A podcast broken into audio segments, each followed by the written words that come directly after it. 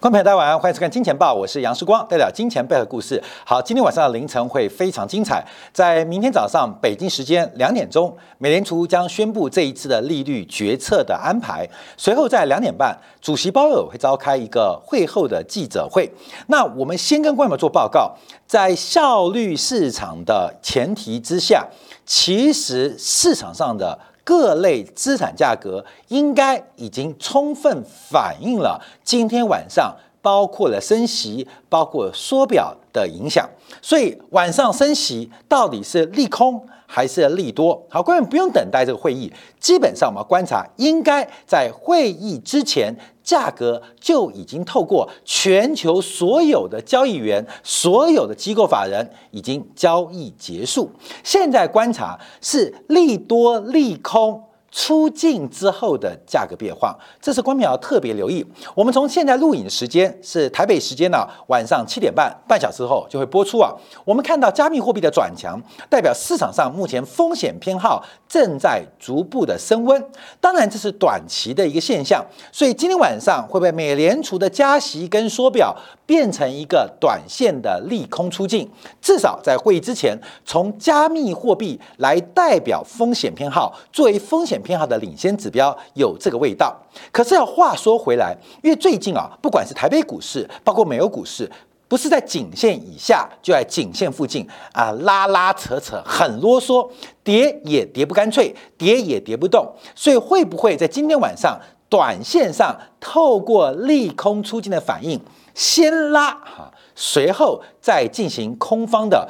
主要的波动啊，这几条关盘做掌握，所以有短期现象，有中期的发展。当然，我们特别提到价格是随机发展的。我们对于今天的价格，对于明天价格，对于下礼拜的价格，或甚至对五月份价格，其实更多的是用猜的啊。这直接讲用猜的。为什么？因为价格是个随机的，我们只能从趋势当中来做预判，在趋势当中找寻一个。安身立命的一个位阶或位置来进行操作，所以择股跟择时，其实这个难度是非常高的。但我不断提醒观众注意到，价格是随机的，价格是随机的。好，那我们今天要主要分析啊，就是从整个长期角度来观察这一次的升息跟缩表，在未来会有什么样的变化跟影响。我们用三个角度做观察。第一个，这一次的时间。非常的紧张，就是升息跟缩表的时间给的非常非常的急促啊，非常的紧。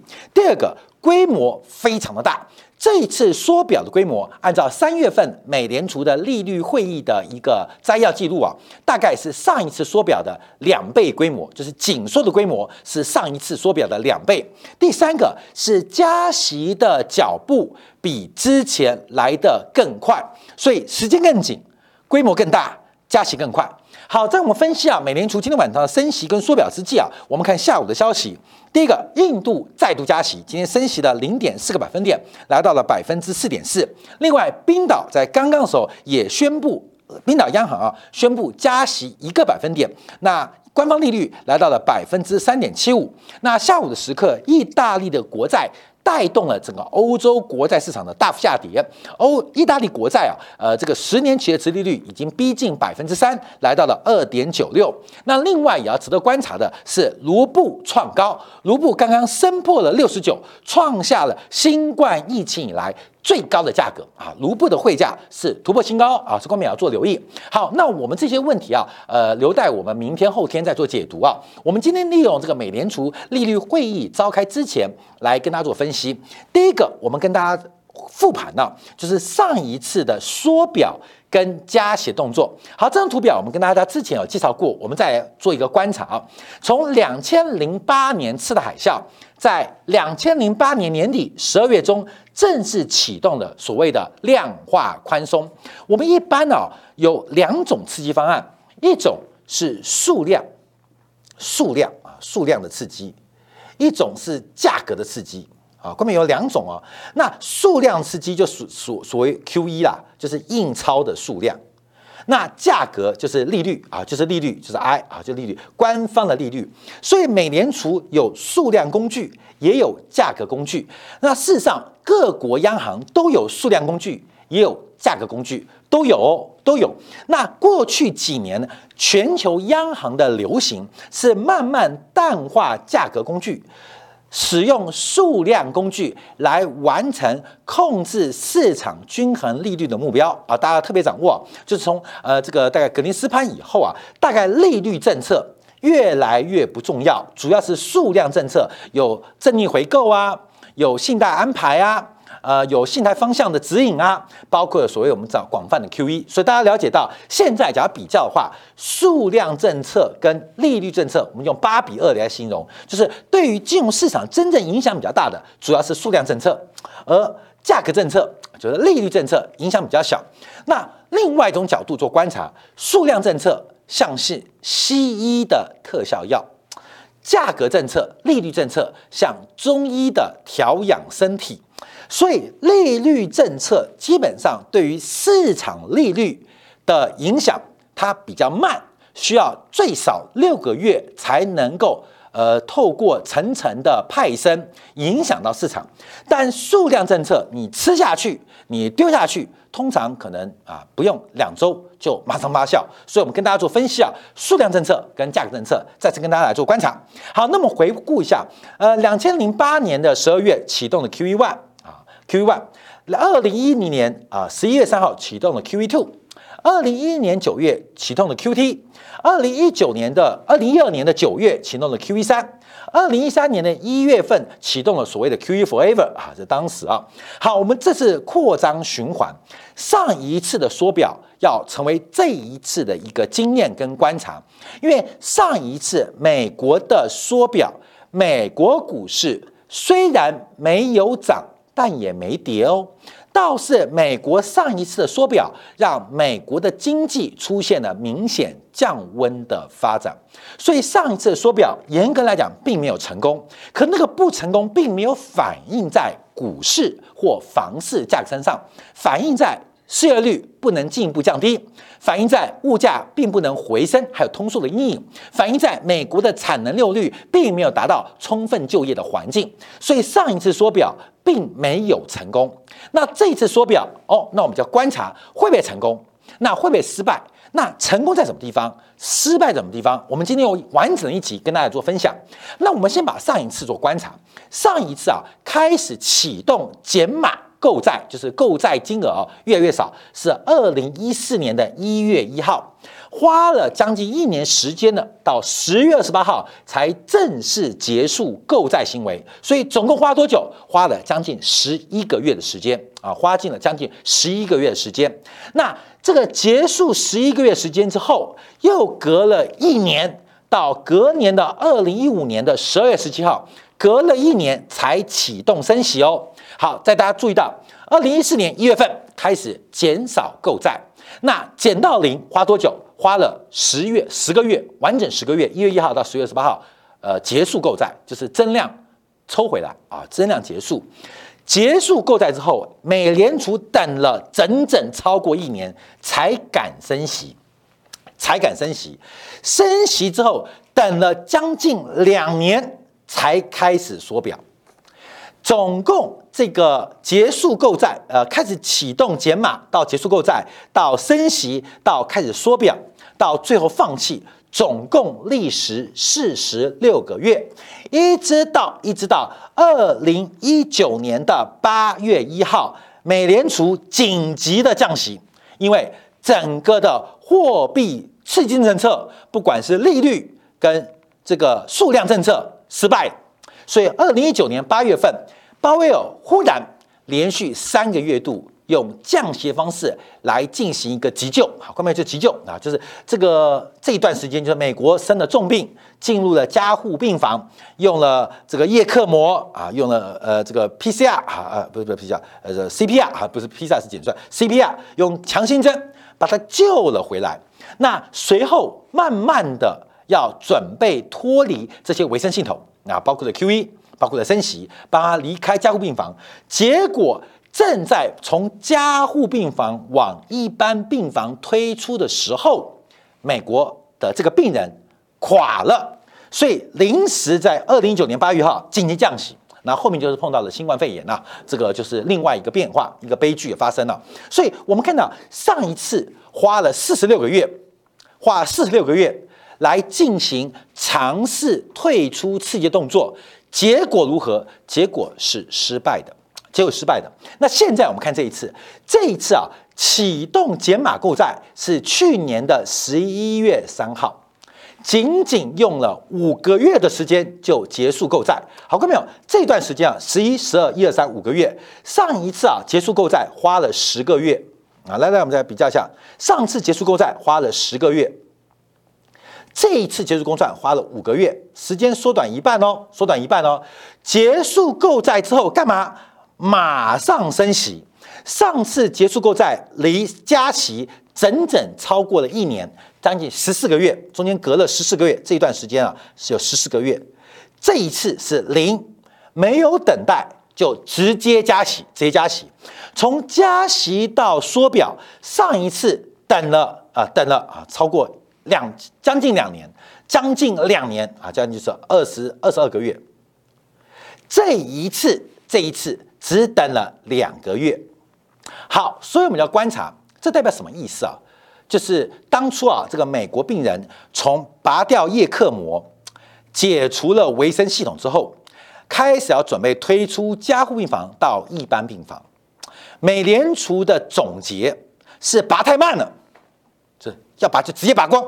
那主要然后推的病床速度推太慢了，所以这一次啊，快转，你知道吗？快转就乒乒乓，呃，可能从加护病房在推出的时候还没有拔这个叶克膜，边走边拔了。呼吸也随便拔了，起来不要再装了，好看到没有？就是不要再装了。所以这一次的紧缩跟上一次的紧缩，这个节奏拉得非常非常的紧。非常非常紧。好，我们这边做个对表对应啊，你知道上一次的缩表跟这一次缩表的不同之处是这一次的紧缩把整个时间压缩的非常的急迫。好，观众朋友，这是第一个背景，要大家了解。好，那我们第二个观察，那今天晚上升息，我们先把价格政策讲完，再讲数量政策。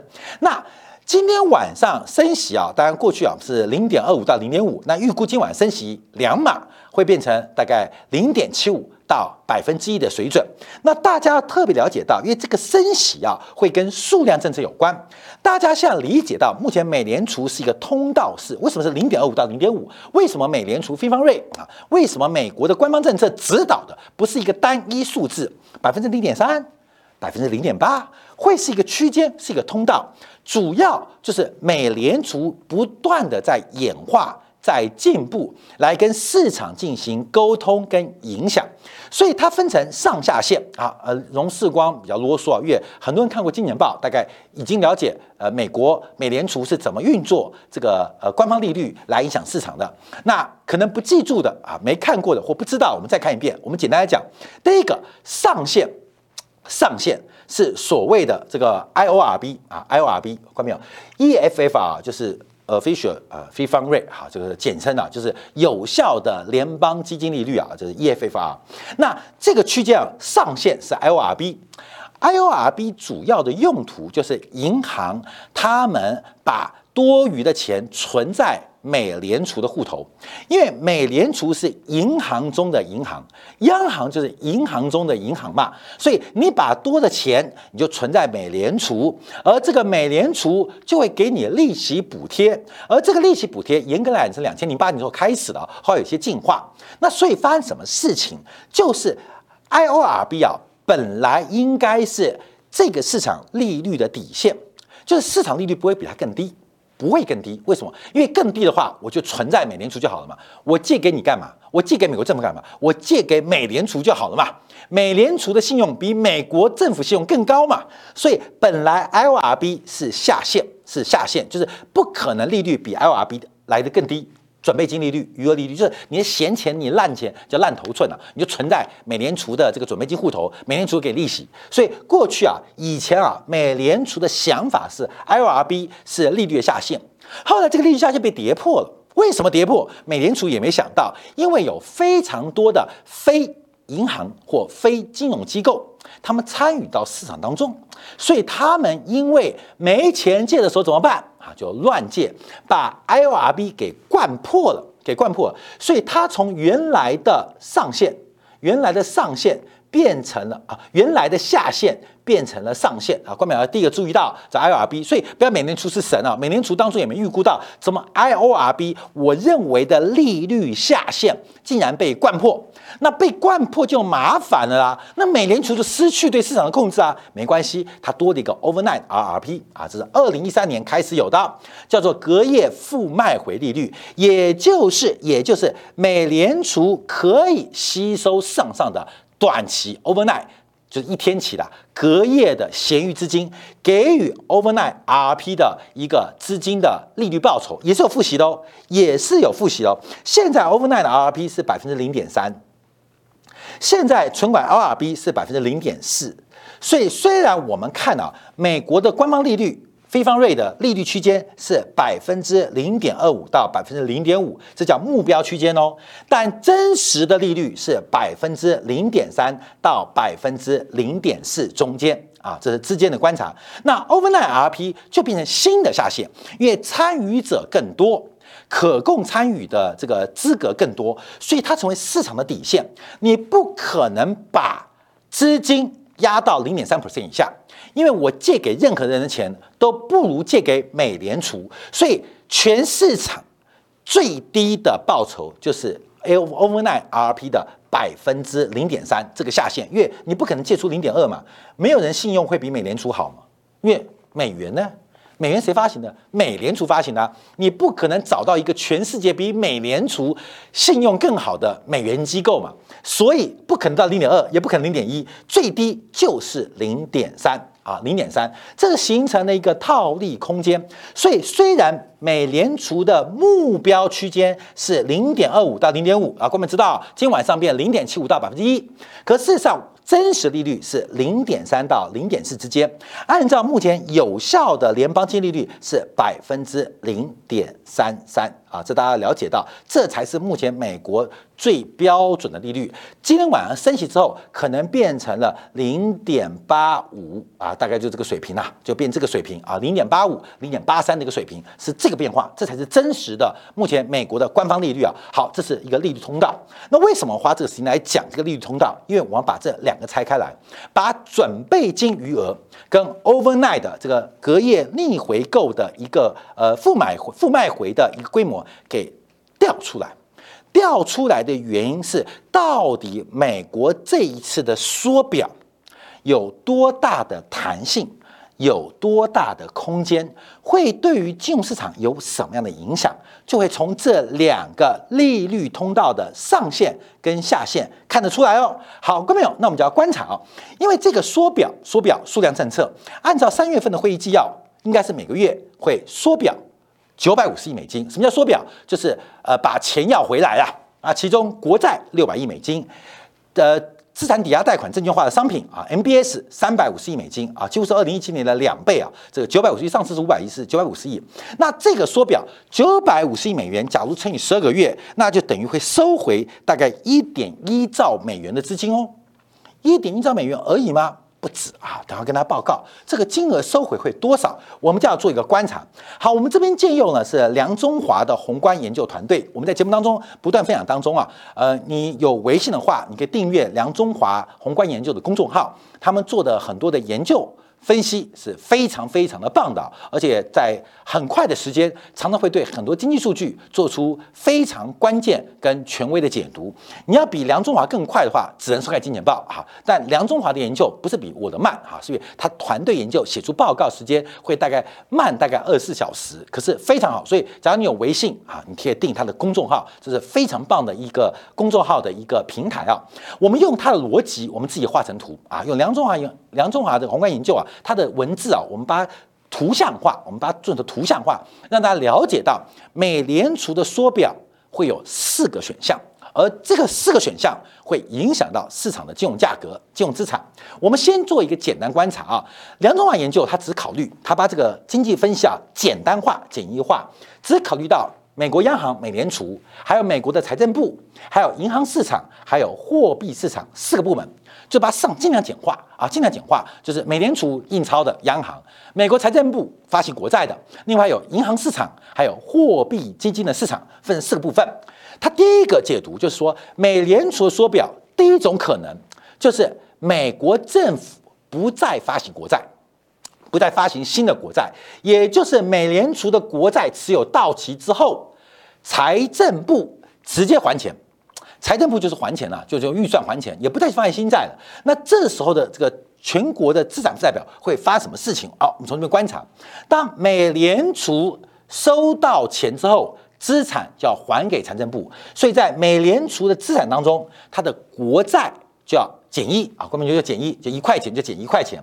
那那负债会减少，为什么？因为财政部在美联储有个 TGA one 的账户啊，TGA one 账户啊，TGA 账户，那基本上它也是减一，所以美联储的资产负债表会同步收缩，因为资产负债表是恒等式的嘛。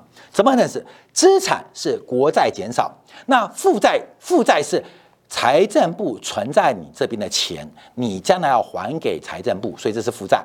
那现在拿这个钱去跟你的资产共同来抵掉，抵掉抵消，所以美联储的资产负债表会出现了国债减一块，那财政部的。呃，这个存款专项 TGA 也会减一块，形成了一个缩表的变化跟发展。好过没有？这对金融市场影响不大。那目前观察，因为财政部在 TGA 账户总共有九千五百七十四亿美金，也就是这个金额啊，其实不太可能足够满足美联储要求还钱。啊，因为呃，这个美国呃，美联储拥有的这个国债太多了，所以美国财政部只有九千五百七十四亿可以还，基本上不太可能。为什么不太可能？因为财政部今年还要发行国债。等一下我跟大家报告，今年新增的国债不是借借新还旧哦，新增的赤字大概就一点三兆，所以财政部的钱是不够的，财政部钱不够，这个钱只能减少国债的发行。啊，所以拿这个钱去还美联储不太切实际。好，第一种可能性消失了。好，大家了解到啊，第一个就是呃，美联储怎么去资产负债表，就跟大家都没关系，我就跟财政部来谈啊。美联储啊，就跟财政部谈，你就还钱啊，就还钱啊。基本上这是第一种选项。好，第二种选项啊，是美国政府不可能还钱，也还不起钱，那怎么办呢？怎么办呢？这时候就要考虑到，那美联储不买，那谁来买？美联储不买，谁来买？好，各位就观察哦。好，这个不是美联储卖给你哦，就美联储不买，谁来买啊？美联储的美联储第一个，我不管如何，我的国债到期要把钱还给我，我不再买了。所以美联储的资产会减一块钱啊，到期一块就减一块，我不要钱还我啊，钱还我。所以美联储的资产会减少，那负债也会跟着减少啊。负债谁？谁谁减少？我们观察，因为银行去买，银行替代了美联储的角色，所以银行干嘛？你要提出它的准备金来替代美联储的角色，所以美联储资产负债表同样是缩表，它资产减一，银行负债、银行准备金也减一，这时候观察。就会影响到银行的资产负债表，在这边啊，各位，银行资产负债表会发生什么事情？就看到国债会增加一块钱，但准备金会减少一块钱，负债端没有变化，也就是银行端只是资产的置换，不管是国债还是准备金，它的风险权重啊，在巴塞尔的钱当中，其实都是趋近于零，也就是这个资产的置换。并不会影响到银行杠杆的能力啊。第二个就要提到这个也杠杆能力不会，那其他市场不会变啊，不会变啊。基本上就关掉，就是银行来完全取代银行业者啊，包括富国银行啊、花旗银行啊、呃美国大空银行啊，完全取代美联储位置。好，你不买国债，我来买，那会发生什么事情？就是美联储资产负债表缩表，资产负债都减。那银行的资产端出现了改变，从原来准备金变成国债。那我刚刚提到，目前这个准备金的规模，银行准备金规模有多大？你知道吗？有三点三兆美金，有三点三兆美金。也就是，其实假如叫银行来充分扮演美联储过去的角色，它有三点三兆美金的子弹来应付美联储的角色。应该是绰绰有余的哦，这也是最理想的状态，就是银行把它的资产置换从原来准备金的报酬率啊百分之零点三啊零点四，忽然换成国债，啊至少是两 percent 起掉啊，至少是两 percent 起到，所以银行的资产端的报酬率会出现改变。对于金融业来讲，这方面。是资产报酬率的提升，对于金融股可能是利多。好，各位是第二种情境。好，我们再看第三种情境。好了啊，第二种情境，光是有银行买啊，可能性也不高。好，第三种情境是由货币基金。货币市场基金来买，那货币市场基金啊，基本上它其实虽然不是完全叫货币基金啊，它讲更更广泛啊，更广泛，可能就代表企业啊，代表居民啊，都来买国债啊。大家美联储不买了，我们共襄盛举来救救美国政府。好，看没有？再看资产负债表会发生什么事情？第一个，我们看到国债仍然减一，因为它国债要卖掉了嘛，到期要赎回了嘛。谁来买？好，第一个不是财政部，第二个我们就观察啊，那会谁影响呢？啊，你要买，你要从银行提前来买。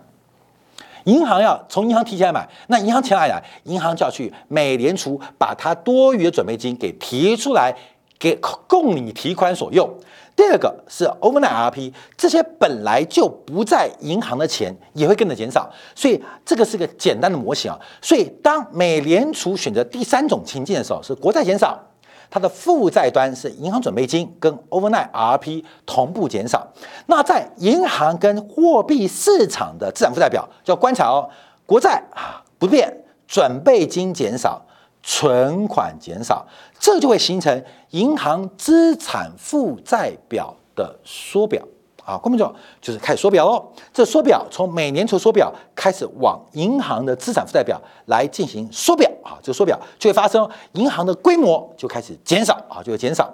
另外，货币市场变化，负债不变，只是做资产端的置换，从 overnight RP 跟存款。置换成国债，好，这是第三种情境，大家了解到。那这时候会产生什么事情？就是银行有缩表的压力啊，这官民要特别留意，尤其缩的东西是它的准备金。后面讲，准备金变少了，你的准备金变少了，你是高兴还难过？你的棺材本变少了，请问你是幸福？还是悲哀啊！公民就懂这意思啊。所以金融不难的，你就把这个字直拆嘛。什么叫准备金？你有没有准备金？有嘛？家里可能手上呃银行有个几万块或现金几千块，干嘛？当做呃准备金嘛。当你准备金变少，你会不会紧张？会嘛？那紧张怎么办？一个就是赚钱，另外一个就开始动用一些非准备或非流动性的资产去处理它，去把它干掉啊，变成现金。好，看到没有？所以第三种情境基本上就会发生缩表行为。好，第四种情境我们看到就是由全市场，包括了银行端、投资银行、保险公司、货币基金、企业共同账户一起来买。那这边会发生什么事情？我们观察啊，这个比例是极单纯的。梁中华宏观研究它这个模型做得非常棒啊，基本上但很单纯。一样，美联储资产还减，因为美联储就是要缩表嘛。那谁减呢？银行准备金减，overnight RP 减。在这个情况之下，基本上我们看到银行端也是缩表的，银行端也缩表的，而市场端进行资产的置换，进行资产置换，同样会带来一个短期流动性减少。变成了一个类似国债有中长期期限的资产，这会使市场的流动性也跟进减少。以上有四种情境，最有可能发生的当然就是第三。其实更有可能是第四种，好，关没有就要观察。好，那我们就要分析一下，那这个底线多少？这底线多少？我们就要从美联储的资产负债表来做观察。因为美联储现在要缩表，因为美联储资产太大了，现在有八点九兆啊，截至四月七号是八点九兆，其中啊，美国国债持有五点七兆，那 MBS 有二点六兆，现在就是每个月这边减少六百亿，这边每个月减少三百五十亿。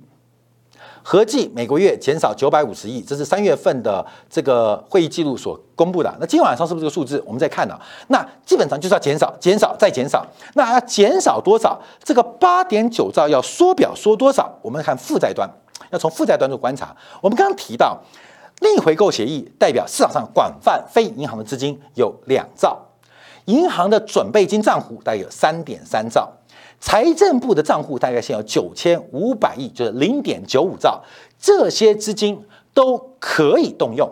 主要是财政部的资金弹性不大，也不会是美联储这次缩表的主轴，因为现实上不可能，因为美国政府才赤字，美国财政部还在想借钱，怎么可能还钱呢？所以主要从逆回购跟银行账户、准备金账户这边的钱。来弥补。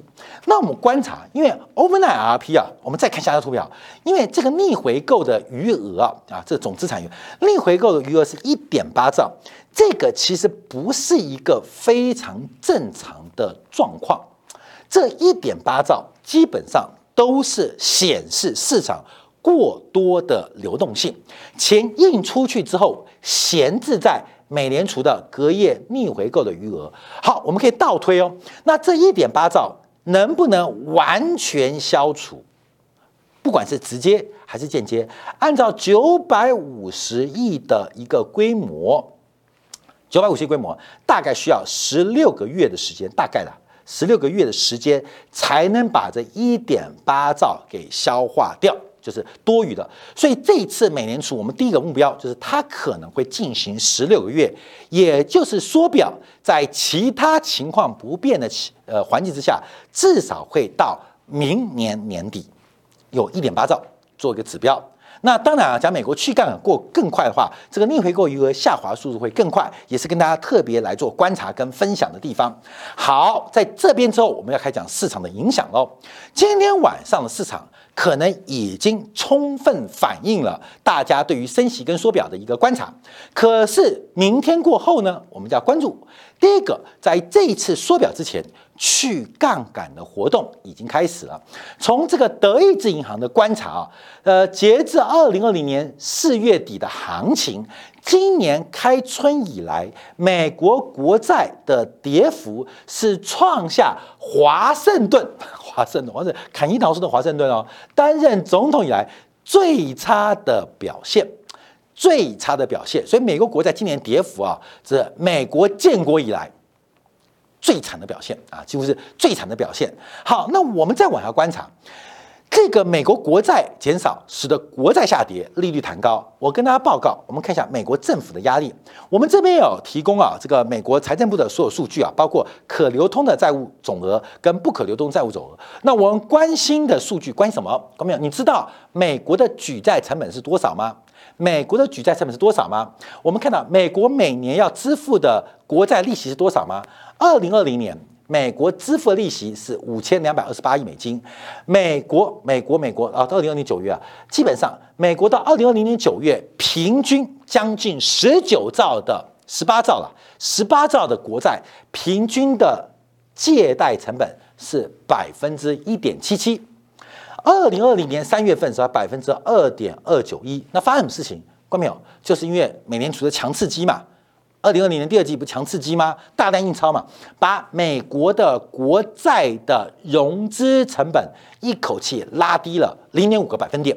美国政府趁着美联储把利率压到零的时候，把实利率搞到负的时候，大举的发行国债，有效的降低了美国国债的平均利率成本。到了去年九月份，这个利率水平已经压缩到了百分之一点六。这是非常低的成本哦，美国国债的成本仅仅只有百分之一点六，可是我们看到，截至到目前为止，美国的国债的资金成本是百分之一点六左右水平。随着国债利率的走高，我们可以势必可以看到，美国的举债成本会直线的攀升。指的什么？指的是利率。percentage 啊，看到没有？按照目前的观察，按照目前观察，美国国债。的举债平均成本到今年底就会突破百分之一点七。假如利率水平不变，到明年底，美国国债的平均举债成本应该会接近百分之一点八五。好，那这个是举债的利率成本，就你贷款的利率啊，银行给的利率。另外，我们看利息费用，这个利息费用倒是越来越高啊。我们看到两千年呢，这个按照美国会计年度啊。会计年度，二零二零年是五千两百二十八亿，付利息就付了五千两百二十八亿，去年付了五千六百二十四亿，各位朋友，今年今年截至上半年啊，上半年就是因为美国会计年度十月份开始，十月、十一、十二、一二三六个月，两千九百一十四亿乘以二就是五千八百二十八亿，这是最 mini 码哦。所以今年美国的负债的付出去的利息又比去年多了两百亿，又比二零二年度多了六百亿。美国国债的成本会不会压垮美国的财政赤字？啊，各位朋友，这大家担心啊，美国破产了。好，各位朋友，破产个头啦！美国割韭菜准备很久了，你知道吗？好，各位朋友，我们可以看一下关键的图啊，关键图，美国国债会破产？不会，因为美国透过了新冠危机，这个基本上是一个巨大的金融阴谋。发生什么事情？美国政府把它国债的平均欠款的年限大幅的拉长。在新冠疫情啊，大概平均是五点八年，五点八年创新高喽。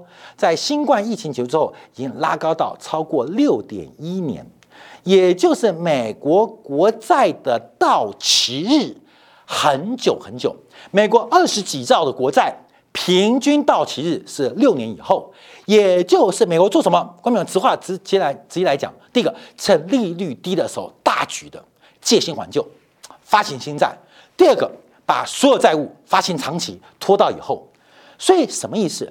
利率大幅弹高，美国政府已经准备好了，而不怕利率弹高，因为我该借的我都借了啊，该借都借完了，而且我利率都锁在最低档啊。你们这些傻瓜哈，现在要开始想到借钱了，门都没有啊，梦都没有。各位，为什么？第一个，便宜的钱被我借完了，而且。长的钱也被我借光了啊！看到没有？就是从美国国债的平均期限看得非常明显。啊，各位朋友，五点八零到二六零年差很小，美国国债规模很大，能够多拖啊，多拖零点三年，多拖四个月，很了不起哎！二十几兆把期限拖四个月是了不起的动作。所以美国有没有短期的流动性危机？没有。可是其他人有哦？为什么？因为最低档最需要借钱的时候，当债市。债市最高的时候，美国国债已经借新还旧，置换完成。当大家都在追求股市泡沫的时候，大家都弃债追股的时候，你们都不要，对不对啊？你们都不要，好，没关系，我来啊，我来。在这个时候，我们看到美国国债，美国国债已经置换完成。好，那我们进一步观察它的影响性啊。好，关众这是信贷脉冲 G five 国家啊，就包括了啊呃美国、德国、英国、法国、日本。信贷脉冲正在急速的下滑，蓝色线哦。信贷脉冲常常是红色线、橘色线。橘色线是美国股市的盈余的值利率哦，是动态十个月年增，它是个领先指标。什么意思？所有的价格都是一个流动性，都是一个货币现象，所以信贷脉冲通常会是企业盈余的。领先指标，好，各位你看嘛，低点到了，低点到了，高点到了，高点到了，低点到了，低点到了，各位朋友，谁先？蓝色先还是橘色先？后面你看，蓝色先到低点，美国股市企业的盈余才到低点，中间隔一段时间，美国的信啊，全球的信贷脉冲，五大国家信贷脉冲到高点，企业盈余的高点在后面，信贷脉冲到低点，盈余低点在后面，现在高点到了，各位朋友已经达到，达到什么答案？全球股市的盈余品质将会进入一个非常恐怖的漫漫黑夜。什么意思？EPS 没有了，也就是我们过去在节目当中提到了鼓励成长模型那个 G 因子，大 GG 大 G 嘛，不见了啊，被割掉了。被谁割掉了？被这一次紧缩割掉了。它割的不是韭菜，它割掉的是全球的成长性。这个 G 因子必然会随着。全球主要国家的信贷脉冲开始做下滑。好，那我们再往下观察啊，因为除了下滑之后，我跟你讲，割韭菜割到底了，把你逼绝了，所以我才昨天想说，我看房子打六五折，看到没有？这个就是等待，等待。现在觉得时光你傻逼乱开，我跟你讲，这是其实是一种我们做善事的福报啊。关面虽然买不到，可是一样嘛，来救你呢还在挑啊，等到后面就等着看了。我们看到，除了这个代表盈余品质急速即将恶化之外，另外是目前。公司债跟股东啊，就是你要当一家公司当债权人当当股东啊，看到没有？来来，这中间差距创下了两千零九年最大哈，两千零九最大什么意思？你宁愿借钱给他，你不要投资给他，看到没有？就宁愿借钱给朋友，但不要跟他合伙做生意啊！借钱打借条就好，你不还拉倒，绝对不要合伙，合伙一定连兄弟情感都没有。好，各位朋友，这个指标创下近十二年以来最高的水准。那为什么会发生这种事情啊？主要是因为按照目前股息股息的一个收益率，一个是股息率哦，一个收益率哦，两个不一样哦。收益率是赚的钱，股息是发出来的钱。好，不管这两个指标，这两个指标第一个都在下滑。但假如你再把通货膨胀、物价上涨给算进去啊，各位像我们看啊，像美国 S M P 五百的盈利收益率啊，大概平均是年度赚钱是百分之四，就是本一比二十五倍啦，二十五倍本一比啊，导数就是它的殖利率报酬啦，收益率啊，收益率大概是百分之四。但你扣掉美国的消费者物价指数跟实质通胀，实际上是负报酬的，是负报酬的，也就是买股票是最不能抵控通货膨胀的。至少现阶段而言，现阶段而言，好赚了钱之后分红就是股息率，股息率目前是百分之一点三七啊。股息率，你买股票除了资本利得之外，最多是现金流量，就是股息分红，扣掉了实质的物价上涨，它更是严重的负报酬，这是一个非常奇葩现象。更重要的是，名目利率正在往下啊，根本正往下，为什么？正正正往正在往下。橘色线再往下，而又碰到高速通货膨胀，它基本上是一个严重的一个割韭菜的过程跟行情，后面要要特别来做观察跟留意啊。所以我们看到目前啊，从股市的基本面，还有从本益比的呃机会成本啊，现在的市场风险都越来越大。今天晚上上上可能会利空出去反弹，可是这会不会是颈线不干不净的最后？临去的秋波，值得观众要特别做留意。那有的人是秋波，有的会不会是春意盎然呢？我们休息一下，叫回来观察一下。哎，因为在今天晚上，油价的变化可能是市场关注的重点。在美国就业市场极度紧张的过程当中，到底有什么样的商品，它可能成为避险资产呢？休息一下，在第二部分为大家做进一步观察解读。